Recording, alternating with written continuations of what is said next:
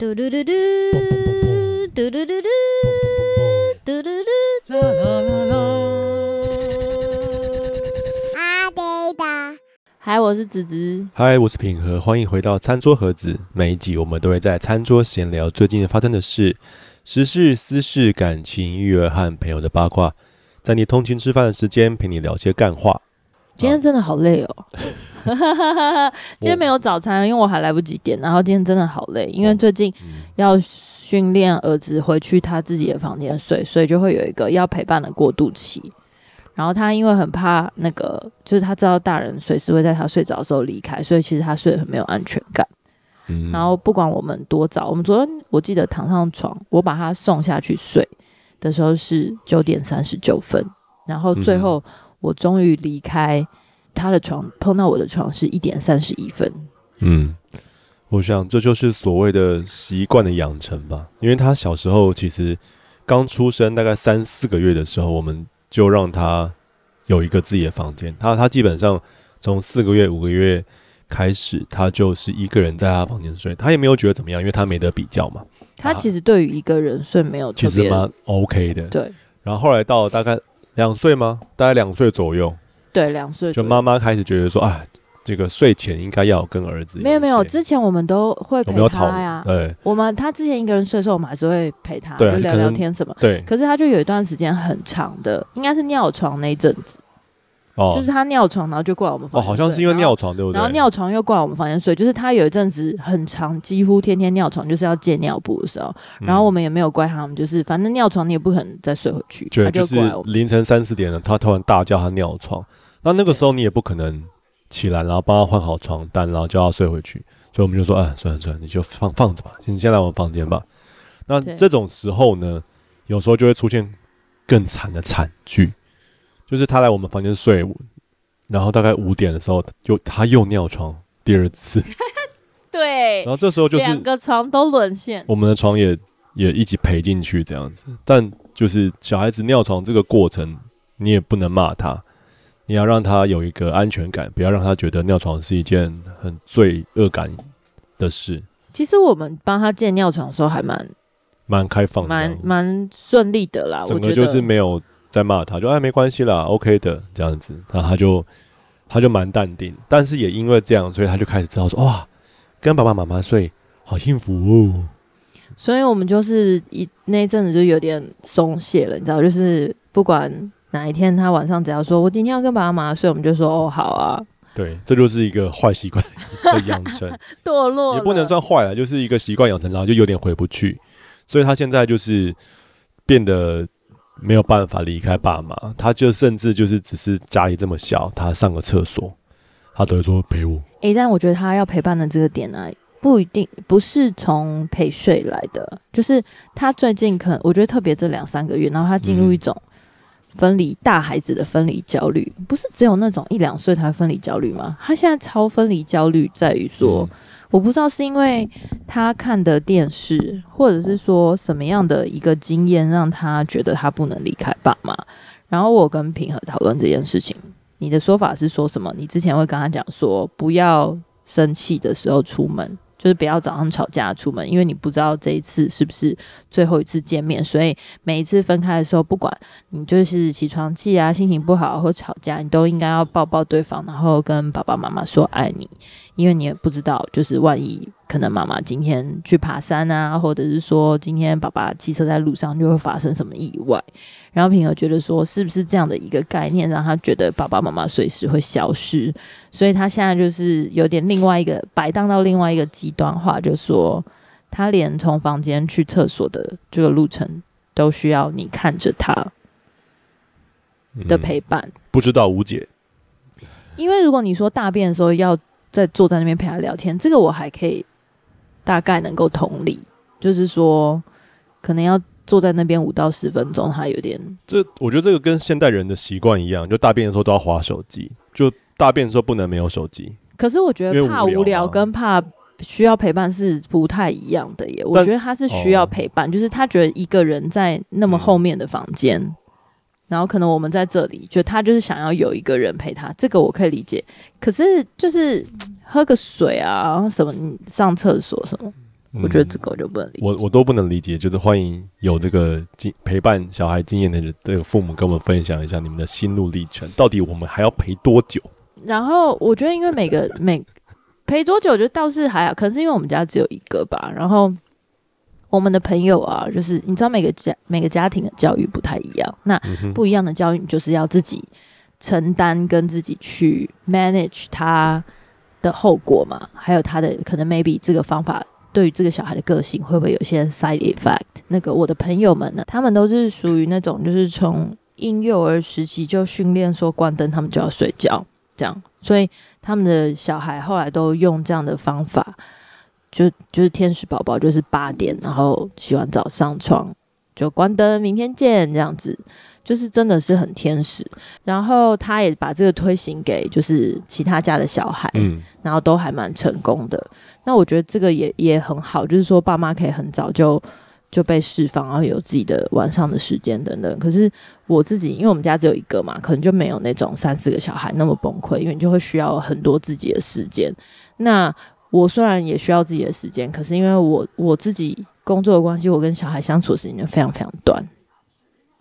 我就会很在意，呃，睡前跟他聊天，嗯哼，因为他那个时候就不会觉得，他那时候就必须要躺在床上嘛，他也没办法看电视，也没办法看书，没办法做什么，他就会真的比较，呃，之前我看过蛮多心理学上的书，就是在那个时候他会有一个安全感的环境，因为他躺在床上很舒服，然后跟父母的肢体接触很亲密，他就会比较容易，或者是说在那个环境里面，他知道他对爸妈坦诚是。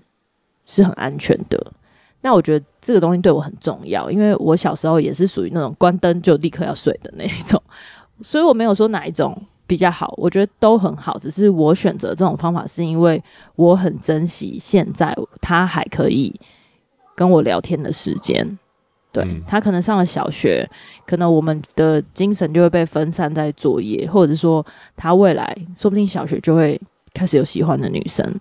他可能国中就会有烦恼、同侪压力，那那个时候也不会有人有空坐下来，然后说：“来，你坐在桌子的对面，你跟我谈一下最近有什么烦恼。”就是不是说不行，可是这个刻意的那种环境跟压力，对我自己的个性，我是讲不出来的。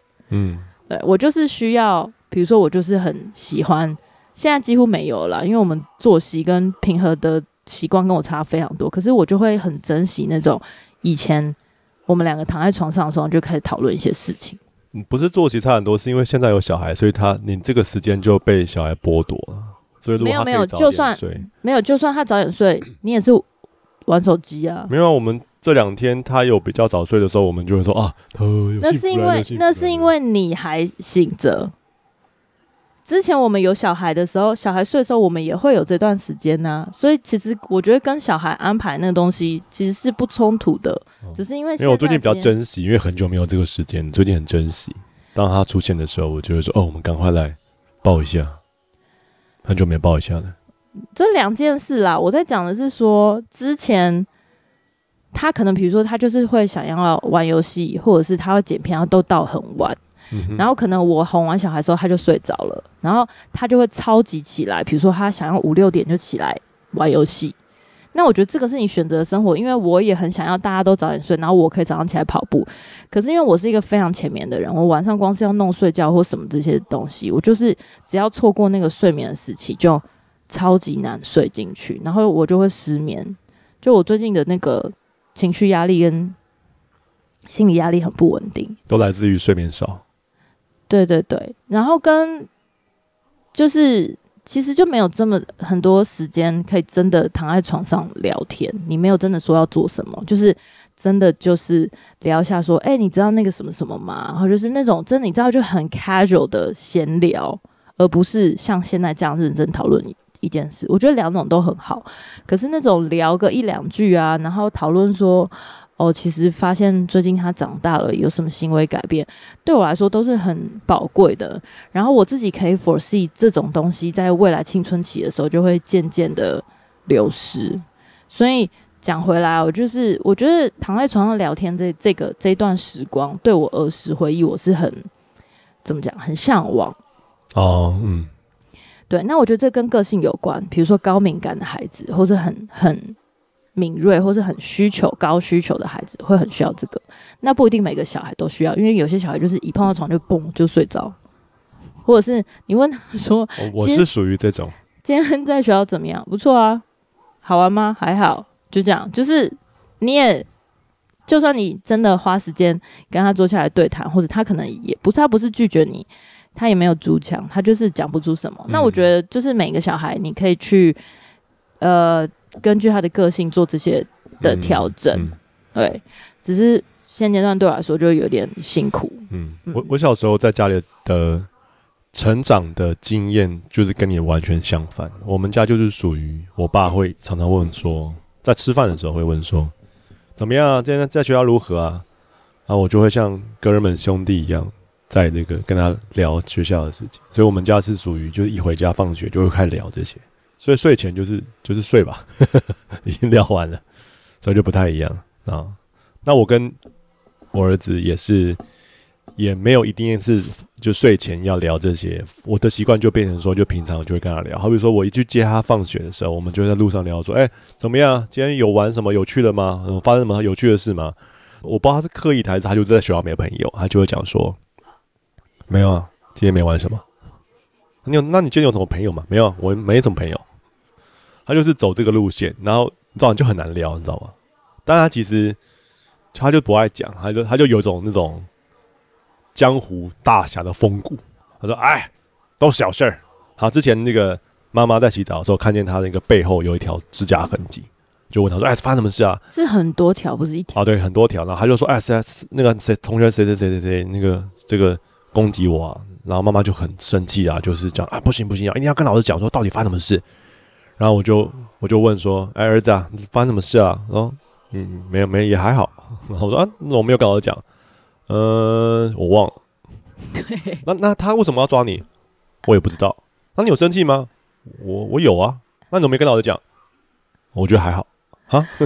他跟我讲的版，我有我在洗澡的时候有跟他把这段讲完了。你的你的有点出入，哦、就是因为他是这样跟我回忆的嘛。因为我讲我问完的时候，他就说他就说他。他就是有跟老师讲，但是老师可能在忙，老师在忙，老师没有回应。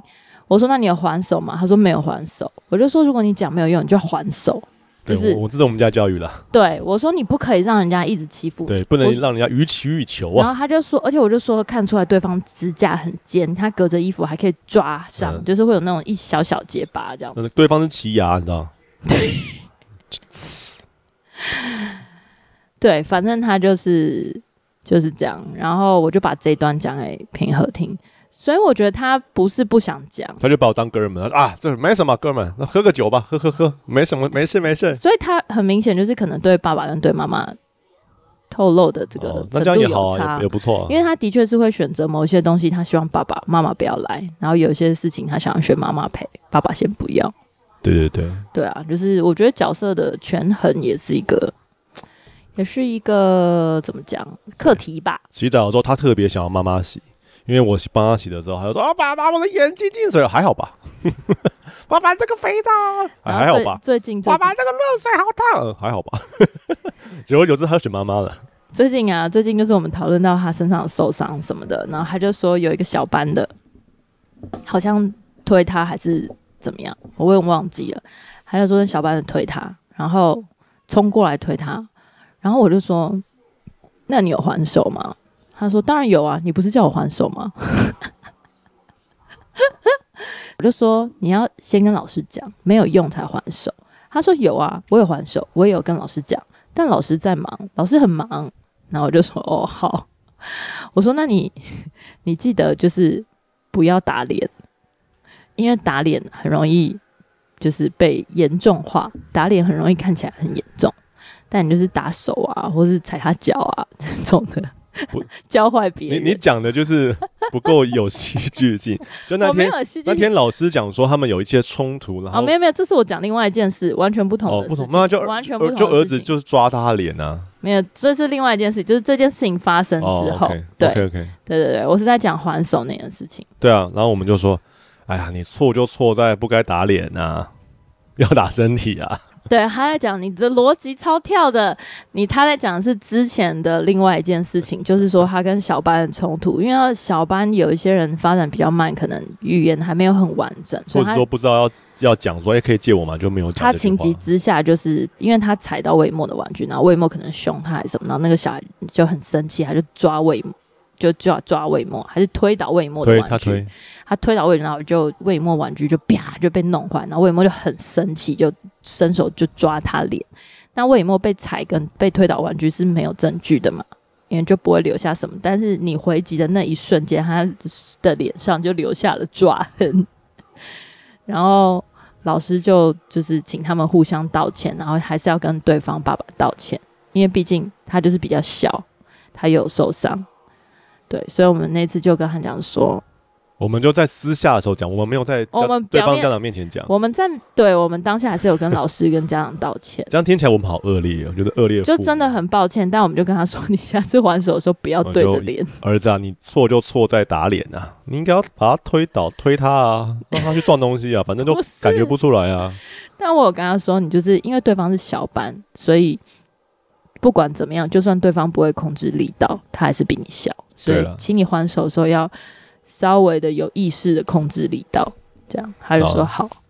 上面上面其实都是开玩笑啦，我们其实无非就是希望把他教育成一个未来出社会啊，未来单独生活的时候是一个不要愿打愿挨的角色，是一个会拍 back 会会反应的，会帮自己找出路，而不是就是呆呆的一直承受这些。不同方向来的压力，这其实我们已经连两周没有录 podcast。虽然大家可能不清楚，因为我们录 podcast 的时间跟我们上架的时间有时候会有点落差。那我们前两周没有录的原因，无非就是没时间跟没梗，就没话题了，没话题。哦，我们今天录影的时间是十二月九号啊，但是就是几天前呢，啊，在那个。Instagram 上面呢，发生一件事，就六天前，所以是十二月三号的时候，不知道大家之前有没有关注香港的学运呢？啊，香港学运里面有一个被称为“学运女神”的 title 的一个女生叫周婷，她当时她是一个高中女生。哎、欸，你的学运是指哪一个事件的学运？就香港啊，反送中啊，反送中之后引发的嘛？香港反送中有一连串的涟漪效果嘛，有很多的活动。那如果不知道的人呢，呃，有一个导演专门做了一个香港反送中的纪录片，啊，可以去看一下。周婷呢，在十二月三号的时候，在他的自己的 Instagram 上的账号里面发了呃两个图文。那其实他其实是一整篇文章，只是他打不完，所以要分两两则。那其实看完之后呢，感触蛮多的。那这几天的新闻其实有在报道，如果大家有看到的话，我就特地去。看一下他的那个原文，就是真是蛮感伤的啦，所以想跟大家分享，然后也从这个他的文章里面，我们来稍微小聊一下，呃，中国最近发生的事。你要先讲一下，就是他是谁嘛？然后跟我刚刚讲了，就是，就他是之前反送中这一连串事件里面，其中一个算是站在第一线，站站在那个风口浪尖上面被攻击的那些指标性人物之一。啊，除了他之外，还有其他的几位哦，名字我有点忘掉了。他其实在这个社群媒体上消失了非常久。他上一篇文章其实是二零二一年的六月，时隔了两年半，他才重新的写了一篇文章。那他之所以会沉寂两年半的原因，其实是因为他被国安被拘捕了，然后有一连串的等等等等等等的消息。那这些过程，他其实是不能做任何的事，就是他连。在社群媒体上发文章都是被禁止的。那除了他之外，其实还有蛮多人，我们都有关注的人。好比说那个之前的律师叫什么名字？你还记得吗？那个东北人很会讲话那个律师，我忘记了。如果你要讲他的话，你是不是应该查一下他的名字？好，没关系。就是之前也有其他的人，其实也是本来就是在网站上面仗义执言。可是他的例子是因为。然后后来他就是被抓了嘛，然后他就就消就消失，他就没有讲话。他后来被放出来，可是不是他，可是他完全不一样的事件呢，因为他是武汉肺炎之后，他去深入。我只是想要说，就是当一个人他被抓，然后被放出来之后，他们后来就没有做任何的发言，因为国安就会跟他讲说，你不要再发言，因为我们在关注你。如果你再犯的话，你就会怎么怎么怎么。对。那所以周庭就是属于这类，就是他在这个整个过程里面都被关切，然后一直到今年二零二三年十二月初，他才确定他脱离了这个算说监视呀，或者是这个密切关心的这个体制里面，所以他才写了这篇很长的文章。那这个文章的大意就是，他就就是要决定要成为一个逃犯，就是没有要再回香港。那其实这件事情是在对香港的法律是不行的，因为他是在有点像是说缓起诉，或者你说就是这个保释这种这种概念的里面，所以他其实必须要回去报道的，所以他就决定了他要不要回去了。其实你你你都会在网络上看到很多 BBC，因为是 BBC 报道的 BBC 的一个新闻，但是我想说。与其看新闻片面，我们不如今天把他的文章念出来。我不知道大家有没有关心反送中那个系列的运动。我知道今天的重点不是在讲反送中了，但是就是有一个还蛮关键的前提，应我觉得应该要让大家理解说，为什么他会被拘捕，不是只有他站在浪尖上，而是在反送中这个系列之后，他们就是所有有曝光的人。就是他们被知道，他们脸有露出在社群媒体上，有站出来那些学运的学生，他们是代表人物，他们都被呃在反送中之后就有很大批的清查，算清算了，对，算清算。那我们之前有去看《时代革命》，在香港针对反送中系列的电影里面，总共有五部。在一九年之后，二零到二二年中间，那我觉得大家有兴趣的话，可以去找这系列的影片，因为香港跟内地绝对是禁播的。那也不是每一部都有在台湾上映。它分五部吗？它总有五部不同的电影，不是分五部，oh, 是五部不同的电影。了解。那《时代革命》是其中一部。我记得我当初去看的时候，真的是对于一种。你在民主的环境跟教育里面长大，然后面对一个体制的翻盘，跟一个呃国家他要强制剥夺你人权的时候，一个对于年轻生命的那种冲击跟震荡，思想的震荡，我觉得真的是非常难受。所以，特别是在那个时间点上，能够站在像平和讲，就站在浪尖上去对抗，因为你根本。他才几岁的生命，他根本不理解这个社会或这个世界，或甚至是政府是怎么运作的的时候，他就站出来对抗。那我觉得这个真的是呃，背后有很多值得讨论的的东西啦。只是说，不管怎么样，结果就是这当中很多的人，不管是牺牲他们的生命，或是被清算，或是被消失，甚至会波及他们的家人等等，都付出了非常大大的代价。然后周婷是其中一个。很多的人就销声匿迹了，有些人是逃到国外，有些人藏在台湾，或者甚至是美国啊，对，美国、英国、呃，加拿大。那最近我们会注意到这段新闻，是因为就是范启飞他要开始也提到这件事情，然后特别来讲说，其实过去两三年有很多的港人想要移民台湾，但其实台湾对于香港的，就是移民法不是那么的。友善不能说不好，就是说可能相较于其他的国家不是那么友善，所以就是有一些香港人就会转为去呃英国或是加拿大。那周婷就是其中一个例子，她在消失了一年一两年两年的时间两三年，他就在社群媒体上就回应说他他这些日子过得怎么样？对，我大概就是帮你 summary 一下发生什么事了，对，所以才会关注到这个。新闻，然后就是透过他自己的独白，他有点像是自传式的自述，讲说这些年发生什么事，跟他接下来就决定不回去香港了。好，那我就一边念喽。很久没见了，大家这几年过得好吗？有继续努力生活，坚持善良吗？这数年，我想我跟你们一样，都经历了很多转变。二零二零年十一月二十三日，我因警总案开始还押，随后被判入狱。判刑仅仅是十个月，以现今的标准来说是相当的短。纵使如此，监禁的期间，我一直很害怕自己无法出狱，因为自己在那那年八月因国安法被捕。若在服刑期间被起诉的话，就不知道何年何月才能重获自由了。直至出狱前最后一晚，我仍然被无法出狱的想象和恐怖重重包围，也总是想起国安搜屋、判刑、被锁上手铐、脱光衣服被惩教检查等等情景。这一切也是我失去自由的证明。幸运的我，我能在二零二一年六月离开监狱，心中的恐惧和不安却丝毫没有消失。出狱后，我仍需遵守国安法的担保条件，需要定期报到，护照亦一直被没收，不能出境。按照国安法的程序，每三个月国安都会要求我签署一份扣留旅游证件通知书，通知我护照会被多扣留三个月，三个月又三个月，三个月又三个月。每次报到，我也担心会随时再被拘捕。即使回到家，也总是想象着国安会是否在，是否会在某个清晨。就如上次般敲打着我的家的门，试图把锁撬开，破门而入，再次用某个罪名把我带走。每天这些想象也会在我的脑海里涌现，而我除了大哭、崩溃、颤抖，又或者和朋友诉说我的恐惧，我什么也做不了，什么也做不了。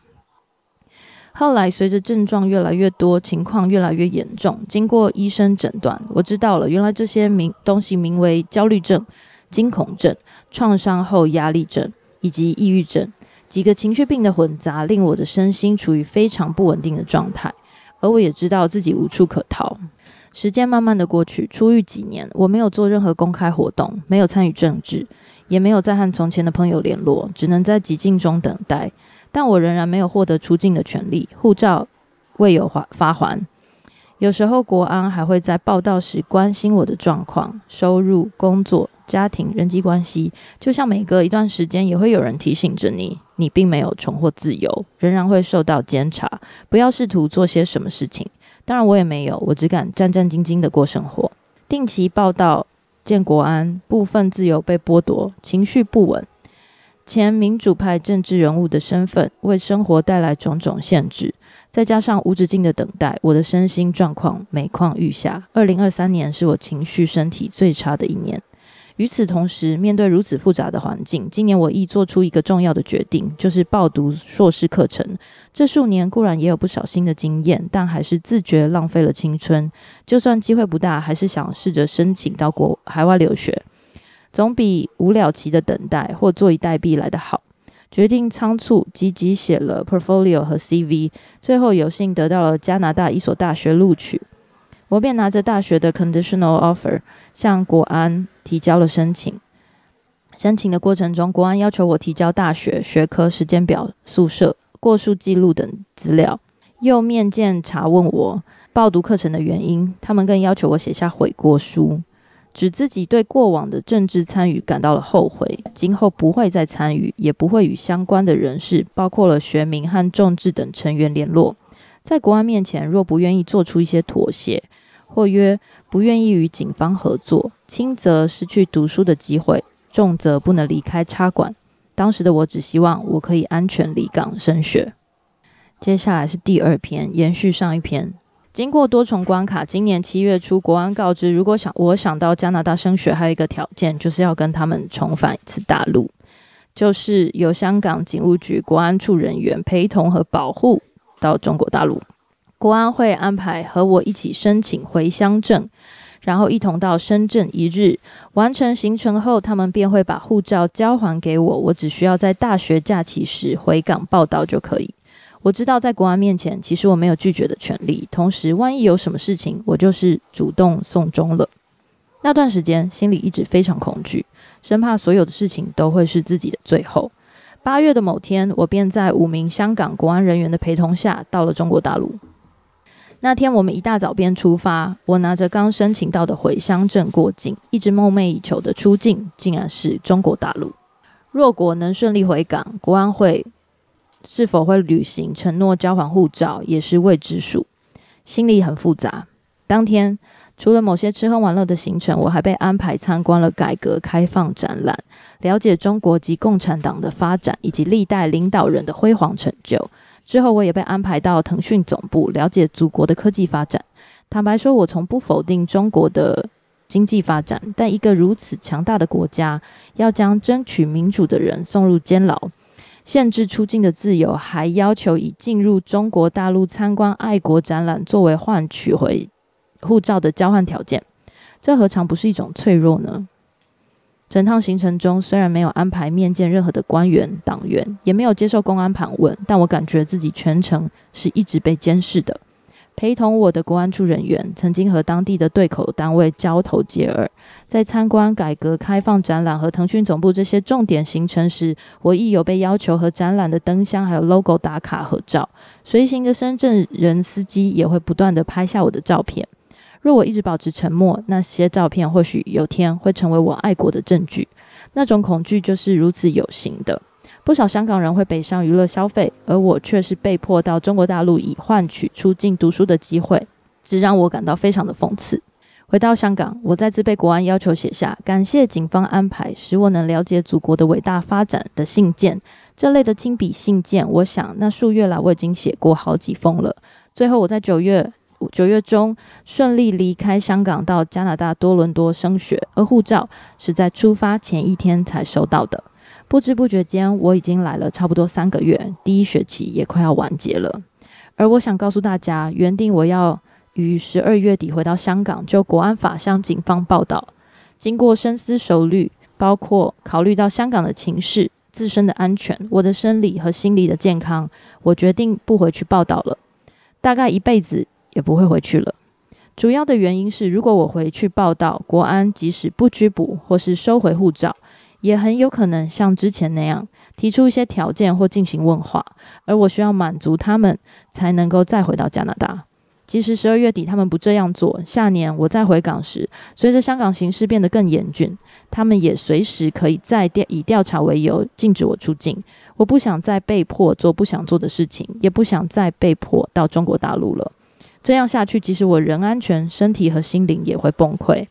我并不是最初便有这样的打算的，还在香港时，我完全没有思考过会会否回港的问题，在连自己能否顺利出境也不清楚的情况下，我根本没有心思思考在之后的事情。可以到外国留学已经很不容易了。来到加拿大安顿下来后，我才慢慢开始思考十二月的事。在得出答案前，我还买了十二月回港的机票。所以，如果有人要说我处心积虑欺骗国安，那绝对是错误的陈述。这数年切身感受到免于恐惧的自由是多么可贵的东西。将来还有很多未知，但我可以知道的是，我终于不用再为会否被捕而担忧，也可以说想说的话，做想做的事了。在加拿大学习和疗伤的同时，也希望能重拾过去因情绪疾病和种种压力放不了的兴放下了的兴趣，也好好建立属于自己的节奏。自由得来不易，在担惊受怕的日常中，更加珍惜所有没有遗忘自己、关心自己和爱自己的人。愿我们能在不久的将来重聚，好好拥抱彼此。听，写于二十六岁的最后，多伦多。嗯。听完了这个这个文章，觉得很难过。就是如果她是我女儿的话，哇，真的是很心疼这样子。那当然，我觉得在在这文章里面也还是有很多收获啦。好，比如说，你可以就可以了解到说，哦，原来这就是他们的 SOP，他们的一个标准化流程。那就会知道说，哦，为什么之前曾经在那个媒体上面就是很活跃那些呃，敢于质疑或者是敢于了解。政府做的东西的那些人突然都会消失，然后突然都会好像在社群媒体上面改变他的性格，就再也不讲话。那其实就是因为他们每隔一阵子，好比说两个月、三个月就要回去报道一次。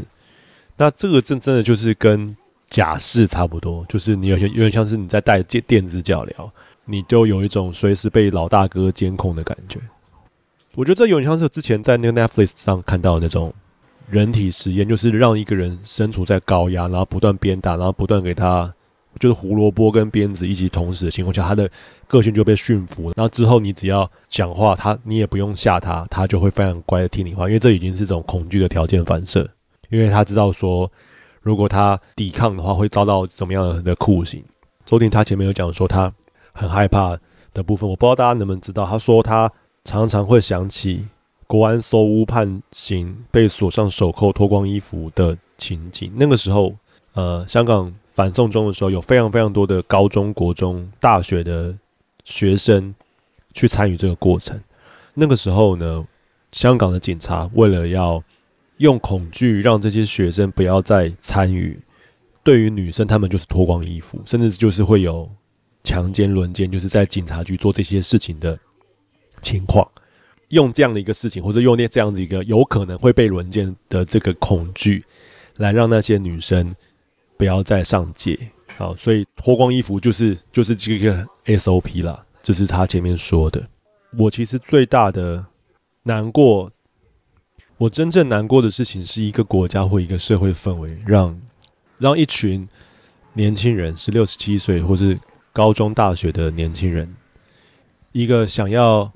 为社会好，为国家好。他们小时候所受到的教育，就其实就是跟我们一样，就是在童话里面觉得说，哦，勇气是很值得被赞赏的一个特质啊，善善良是对的，在这个社会里面需要不断进步，我们就都要抱着希望。他们是带着这样子一个跟我们一样的被教导的这些信念，在一件不公不义的事情发生的时候，勇敢在街头上面，想要透过这些行动来改变、改善这个国家。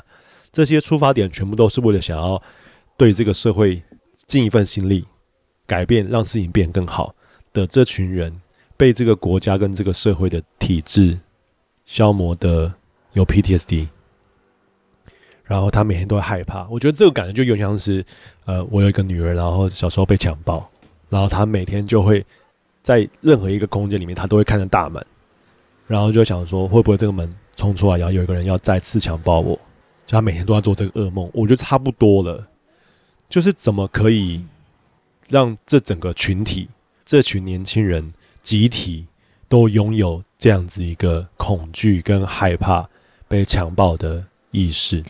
我觉得大家有在关心反送中那个系列的学运的话，其实有很多学生知名不知名的，有被报出名字，没有被报出名字的，他们就被呃意外死亡。当时意外死亡的人非常非常多，然后、哦、呃，对我我记得印象很深刻，就是有一个女生，她是游泳游泳选手，她是好像游泳队的，然后她被发现她在落海落海，然后溺死，而且她溺死的，就是她尸体找到的时候是全裸的，全裸的，对对，就是类似这样的新闻。然后在呃反送中的那一年，我记得，嗯、呃，官方的数据不算是官方啦，但就是说有数据统计。也不算是，也不知道到底真实性多少。可是香港学生青少年的自杀率就增加了两成，那二十 percent 是一个非常可怕的数字。那这个东西我们没有呃资料，也没有就是门路去到底去 verify 说到底他们是因为对于国家的未来、对自己的未来很绝望而自杀，还是说他们被自杀，还是说？就是对，到底发生什么事情？那我觉得在那些呃不被记名的人之外，像周婷这样，因为他被认识，他可能没有办法那么简单的被处理掉，但是却需要付上可能后半辈子所有的代价。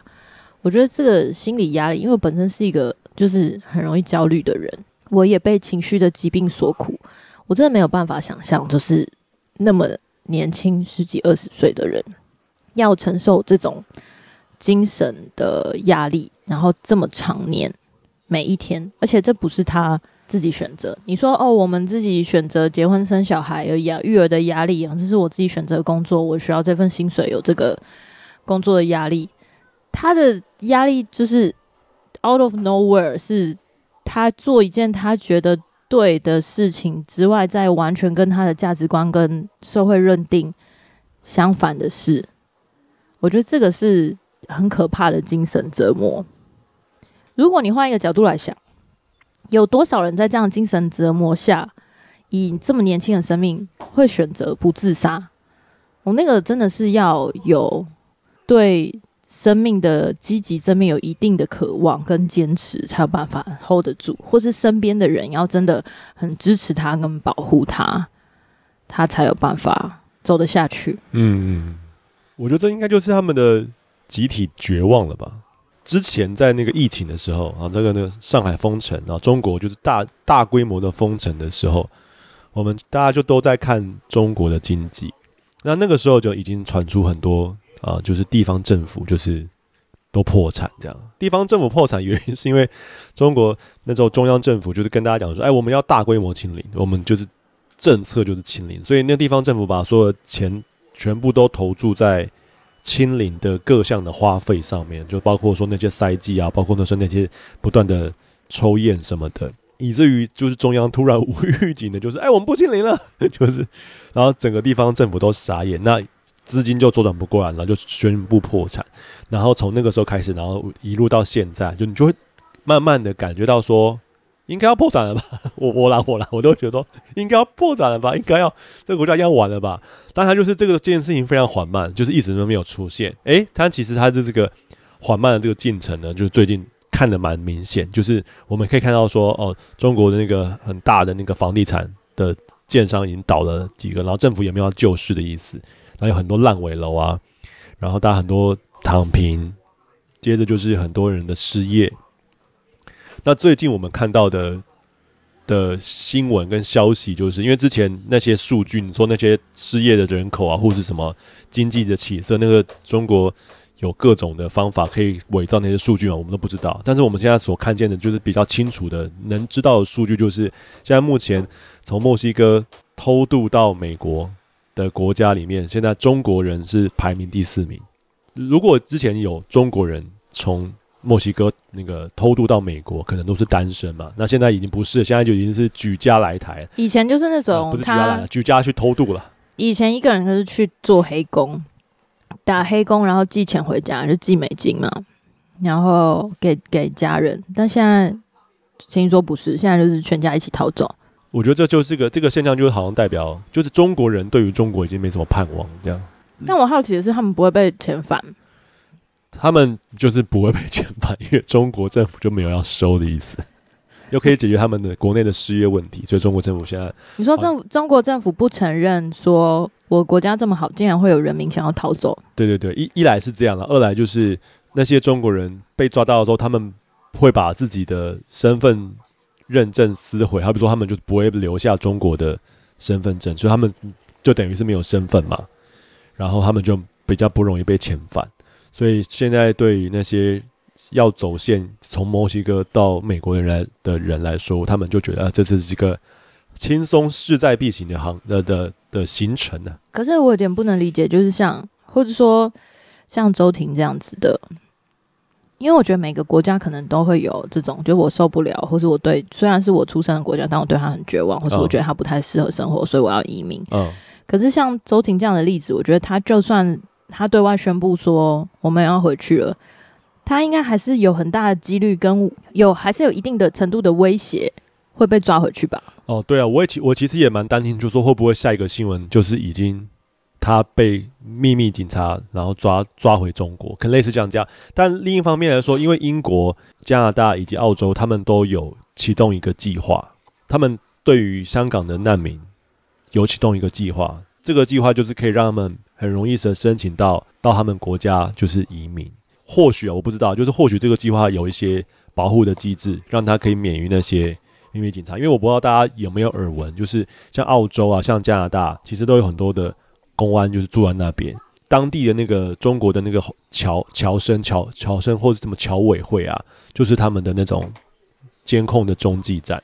就是我们之前就有听过一些新闻，就是他们说什么中国人啊，然后死在美国的那么他住家附近的汽车里面啊，都什么，然后大家都是心脏病发。对，然后就是其实就是被那种在国外的秘密警察就杀死这样。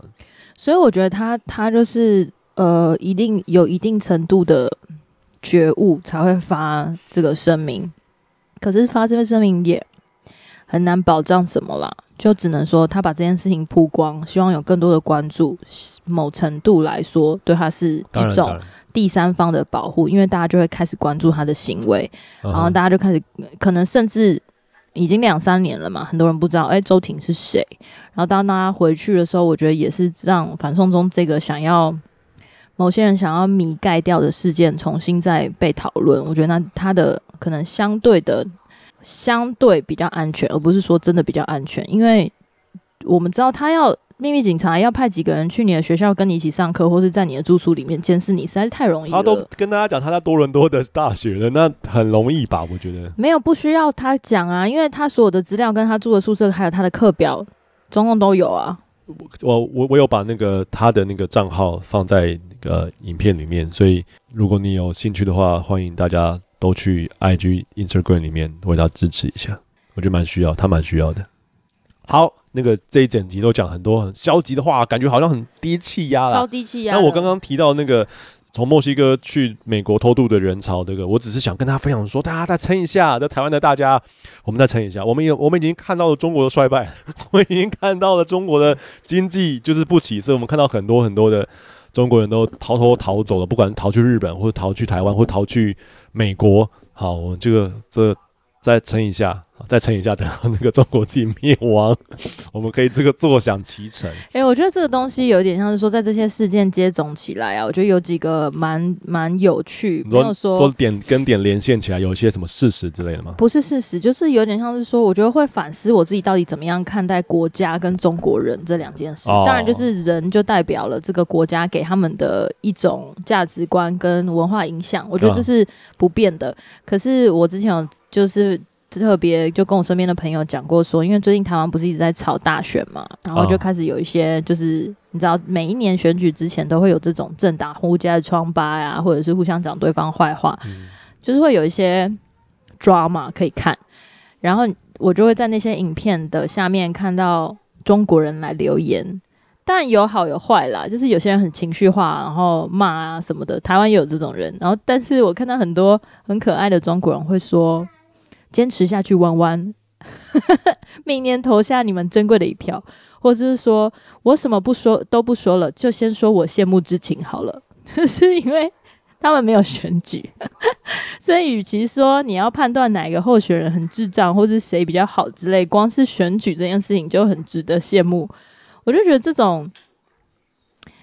也是有很很有趣跟可爱的中国人啦。然后我要讲这个都是说，其实好像是在年龄的成长过程当中，因为其实我们求学的过程当中，或者说我们有时候出国啊什么，也会蛮常碰到海外的中国留学生，或是去海外工作的中国人。我觉得小时候我没有那么明显，因为小时候我有一些就是认识一些四川啊，还有深圳的朋友。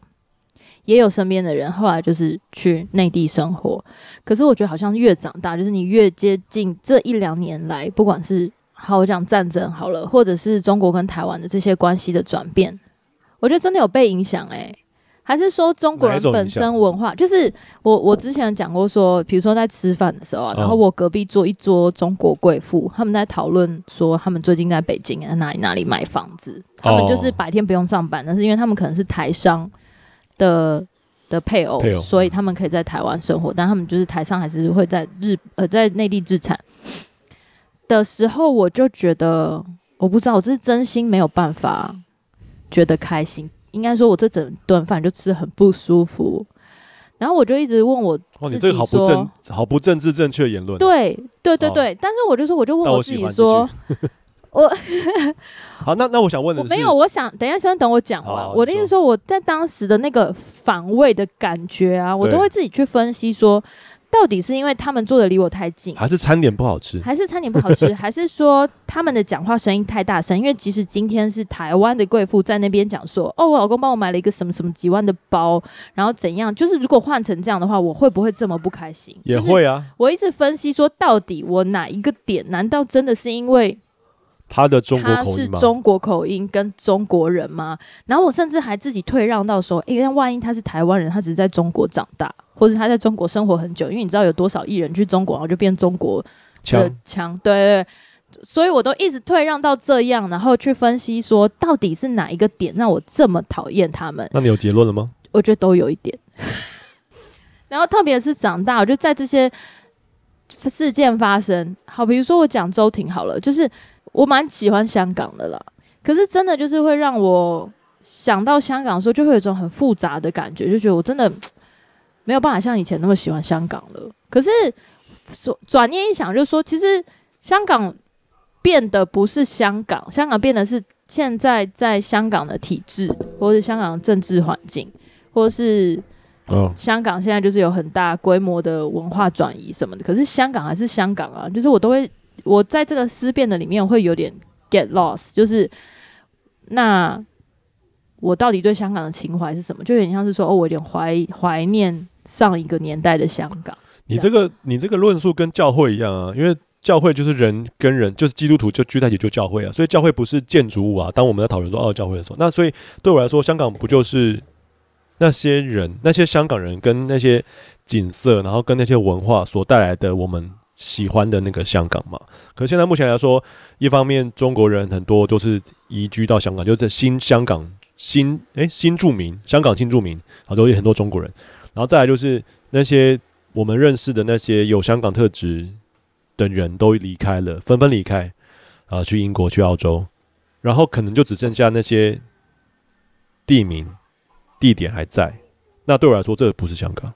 嗯，那所以我也没有要怀念，可以理解，我也没有要怀念啊。虽然我，因为我我可能也是因为我没有对香港认识不深。我我的香港朋友其实都不错，我没有非常多香港朋友。那你那你香港朋友，朋友都不错，有离 都离开香港了吗？大部分都离开香港了，哦、大部分、嗯、我认识的几乎现在我不能说他们不会回香港，可是很长的时间他们都不在香港。哦，OK，这样讲好像有点。不算是偏激啦，就是说我喜欢你喜欢的国家，有一个国家有很多的原因嘛，就是比如说喜欢它的文化感啊，喜欢它的街景啊，然后喜欢它的食物。嗯、像我韩国就是只喜欢它的食物，但是对香港我真的就错综复杂哎、欸。怎么说？因为就是从小到大去香港很多次啊，去玩啊，买东西啊，吃东西啊，然后去出差啊，就是有那种陪你成长的回忆。哦，我觉得这是这种跟日本有点像。对，然后这种累积到有一天，就是你可能会面对到一个觉悟说，说啊，真的不能，可能不能再回去。你就把它当做是 亚特兰提斯，什么啦？就是消失的，就是消失的那个传说中的大陆啊。然后它曾经是个很美好啊，可是它就是沉到海底了，再也不会出现了。那你就只能就是往事只能随风了。反正就反送中那年，魏末刚出生一岁吧。嗯哼。那时候真的身为父母有很深的感触哎、欸。哦，你很常讲说什么啊？这个世界这么乱，真的不想生小孩。我是心想说，如果我生小孩，然后把他丢到这个可怕的世界，或是说他不得不面对着，你就要看那些你在电影里面，然后看到那些父母明明知道这是不对的事情，可是他为了希望小孩可以活命，就拜托他们出来离开学校出来认罪，因为他觉得他很怕他小孩会死在学校里面呢、啊。哦，我完全可以体会，也就是说我很支持你，可是。身为父母，我想要你活命啊！我会，我会很想告诉他说：“你现在才十几岁，如果你认真读书，你未来出国，或者你移民或什么，就是你有很多的机会在更高的位置上改变这个体制。但如果你现在死了，就死了嘞。”他的论述我大部分同意，但是不一定能改变体制。对对对，我的意思是说，但是你不能否定。要留得青山在，不怕没柴烧。对，然后我觉得我当然是我以前，如果我是在里面那个人，我就会觉得说不行，我就不能像这个强权妥协，死了就死了。可是我在外面的人就会觉得说，对，如果是我的话，我就啪打一巴掌，就说我不是这样教你的，你要苟且偷生，做一些游击队。真的觉得说，当然需要有肉，就是我，我只能说这些学生太天真，他没有看到那些之前你知道，就那那种反革命分子，就是革命分子，他们做的都在都在打游击啊。他们也有打游戏，就是哎，反正就推荐大家去看《时代革命》，他们真的是尽了最大的努力，以他们的智商、资历，他们有的资源，真的尽了最大的努力。对，我我先跟大家分享我之前，我们我们要讲很多啊，就是我记得我那时候看完《时代革命》这部电影，我只有两种情绪，第一种就是义愤填膺，第二种就是有种深深的无力感，真的超无力的，就是、因为他你要你要小虾米斗大金鱼，你要螳臂挡车吗？可是还是挡啦，就你拿雨伞呐、啊，你拿雨伞，然后课桌椅那种。所以就是现我们现在的想起来都会喷。所以我们现在能做就是，我们就来熬，把中国熬死，把中共政权熬死，就看谁先倒，对不对？看是台湾先被那个武力犯台啊，还是这个中共那个先垮台？然后，但但我我得说啊，就是往积极面讲要，我要讲诙谐一些，因为我们这个这个 podcast 前面就是很沉重了。就是你你你看见，就是今年后半年，就是中国政权，它有很多的换了很多的那些那个你说那个军事首领啊消失啊，然后不见啊，然后外交部长消失啊不见，就是你知道知道说你感觉得出来内斗很很激烈。他们其实就是有很多的改变，他们有很多，他们也快站不住脚了，我这么觉得。然后跟那些经济的呢不稳定，那个局势不稳定，然后甚至是这些移民潮，就是唉。我这个，你不是说要讲一些娱乐跟积极面的吗？啊、我没没有感受到啊。哎、欸，我我要讲啦，你要好好好好那个梗啊，我要铺垫这个哦，你这破我的节奏。我说，哎呀，我们看得出来，这个总加速师啊，还是默默的不断的上 buff，正在加速的过程中啊。然后我得讲回来，就你刚刚讲讲到说，中国到底中国人跟中国政府是不是要混在一谈？我最近因为想要。更多就是在语言上面学习啊。我看我最近这几天看了很多的那个中国的脱口秀啊，我就从我就从那个萨泰尔啊，就贺龙他们就是这种台湾的脱口秀，看看看看，哎、欸，不小心点到那个在 YouTube 上有一些中国的脱口秀啊，真是厉害。真是强！哎、欸，我不得不否认，中国奇葩人才超多。你我觉得你现在要讲，你这样讲了，你这样讲太污蔑，不要讲奇葩。中国的文化底蕴，对对对，就是比台湾人好。哎、欸，中国的文学素质，就是毕毕竟是几亿人跟几千万人，这比一定是差很多。所以我，我我想要分享的事情是，对我就先把这个论述讲完。其实台湾跟中国的文化其实蛮连在一起的。然后我们在这个不断的。揶揄嘲笑啊，中国政权快倒了啊，中国经济快完蛋。我们在忍耐的里面的，我们从来就没有否认说那些文化还是很多很多博大精深的。那些人其实都很 nice 的。就是如果我们撇开啊这个政治政权上面东西来说的话，很多东西也是台湾比不上的。这些我们都承认。但是我们更当更重要的，其实就是更介意的，其实就是政治跟政权的以及自由民主的东西嘛。就我觉得这个东西是要切切很开的。但另一方面来说的话，我们并不是说什么只要是中国人就反对或是怎么样。我觉得我反对的应该是在餐厅遇到那种隔壁的那种贵妇用的中国口音在讲一些暴发户的话。我真正反对的应该是那些那个没气质的那些讲话的内容吧，就是在炫富或者是在有一些有钱人嘴脸。我刚刚讲那个文化底蕴，我就百分之百同意。嗯哼，所以在文化底蕴之上，我觉得也是。某一些人，或者说他真的在比例上面就会有真的杰出的人就会很多，但是他们真的很厉害。那我不知道是因为环境竞争的关系呢，或是说刚刚讲的是比例原则，还是说因为在这个文化底蕴上面，他们还是有很丰厚的资料可以提供给你。我觉得真的是很多很奇葩的人。然后，所以我的奇葩不是说哦，他天生就是个奇葩，不是，我是说这个这个环境同样的，即便是我们看起来，或者说。我们就是外媒嘛，外媒看起来好像中国人苦啊，的确有很苦的，可是也有真的培养出一些世界级或是真的让你觉得很了不起的人。然后我同样很喜欢看脱口秀，但我看的是中国人去海外讲脱口秀。那姑且不论说他们从小到大，因为很也是就像台湾一样，很多人会把小孩就是。你知道第二代就是送去国外长大或什么，可是他们在国外，他们还是想回中国，然后把他们学的东西带回中国。我觉得这个东西真的是不管在哪一个国家，或者说在台湾跟中国，我都觉得越来越少见。嗯哼，嗯，就是想要回国这件事情。嗯，所以讲回来啊，我觉得最近其实每到选举的时候，都会在讲教育改革嘛，然后在讲体制的问题，就是这一每一次选举的时候都会拿出来讲的。我觉得的确是，呃，要小心，特别是讲到教育，或是我觉得父母要小心，不要，呃，进入一种，因为你想要给他们自由风气，或是想要让他们发展自我，你就完全截断了之前的，有一点像是说累积下来的文化产业。那这个东西是什么呢？它一定不是国国立编译馆 出来的东西而已。而是你要 offer 他，他今天如果对中国历史有兴趣，那你会怎么样带他认识中国？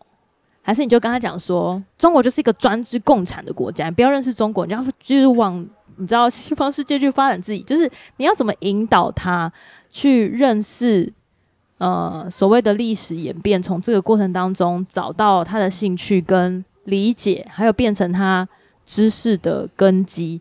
我觉得这个点是蛮重要的。而不会落入一个极端，或者是说你在你在意识形态的里面被炒作，就是说哦，我们要 detach 我们之前从中国回来来台湾移民的这种文化，这种遗毒是不是遗毒？我觉得真的是看个人嘛，或者说你真的是需要思辨，因为如果你真的就是很极端的说哦，我要跟你 detach，那跟文化大革命有什么差？嗯嗯嗯。我觉得现在的教育应该算是发展性平台非常广的，而不是单一。像我们小时候，就是以学校就是我们的 guideline，就是我们唯一的核心思想。嗯，我觉得反而是要帮助他们找到不同的渠道，然后我觉得反复辩证是蛮重要的。然后在辩证这个过程当中，你会找到比较接近真相，很难完全真相啊，嗯，但是说比较接近真相跟比较客观的判断。嗯嗯，因为我觉得很多情绪的东西啊，或是很主观的东西，在民主的过程当中有点被过度强化，哦，就变民粹。也也很高兴说，台湾还是有很多人有想法的人在努力在教育部分，毕竟是民主体制，不是不不是专制体制，所以在教育上面，就是不同的人不在不同的角度集思广益，做一个对大家希望对大家都好的一个方式了。我们前几支影片有在讲以哈冲突的这个影片，那下面底下有一个留留言留说。呃，他其实不关心这些事情，可是因为是我们讲，所以他有听，那他也很开心说，因为他听的比较能理解了。那为此平和大受鼓励，也还好，平常心，平常心。那我觉得，我想要在这个 podcast 这个后末尾做一个小结，也是想要循着这个脉络。我觉得正因为台湾在一个比较敏感的位置上面，不管是历史，不管是地理位置等等的。都是比较敏感的，我觉得，我认为大家都需要在更多关注在这一些东西上面，包含说中美关系啊，最近最近那个拜登跟习近平见面啦，然后聊的东西，然后比如说我今天早晨才到听到一个新闻，乌俄战争，美国很有可能不再投入金援，因为现在乌美国国会有一个要援助几千万美金的法案被挡下来，那挡下来原因呢，他们的那个议员是讲说啊，因为什么？他用一些其其他理由，就是啊，因为这个东西没有过，所以我要我先挡下来。啊，你让我过了，我就让这个钱过。假设今天美国的金元真的被挡下来，那就会造成非常大的影响。可能因为这样子，他们从这个现在焦灼的战事变成这俄罗斯可能会赢。那假设俄乌战争结束的时候，那普丁就有比较多的余韵的资源。那之前在俄乌战争的时候，中国都在默默的在帮俄罗斯。那会不会俄乌战争结束之后，俄罗斯就有资源来帮中国打台湾呢？好，这是我的疑问。以哈冲突呢？为什么我们要关心？是因为在以哈冲突的时候出现，就代表这个世界发生的同时发生了两件战争，各国对于援助战争的资金资源会不会变少？那如果这个时候中国在挑起就是台海冲突的时候，台湾的战争还会有人帮我们吗？好，以及就是当全世界的国家对于这两场战争都不再感兴趣的时候，是不是就代表着未来台海冲突他们也不会感兴趣？所以为为什么我们要呃了解这么多情势，然后也要了解各国之间勾心斗角，并且也要知道说台湾跟美国跟中国就是维持一个奇妙的平衡，我们也不能完全依靠美国。就是这些小事情其实都是因我们要更居安。哎，居安思危嘛，那我觉得我们需要更居安思危一些。好，那所以那这就是今天的 podcast。好，我们下次再见喽，拜拜，拜拜，我们挥手，拜拜，拜拜，挥手。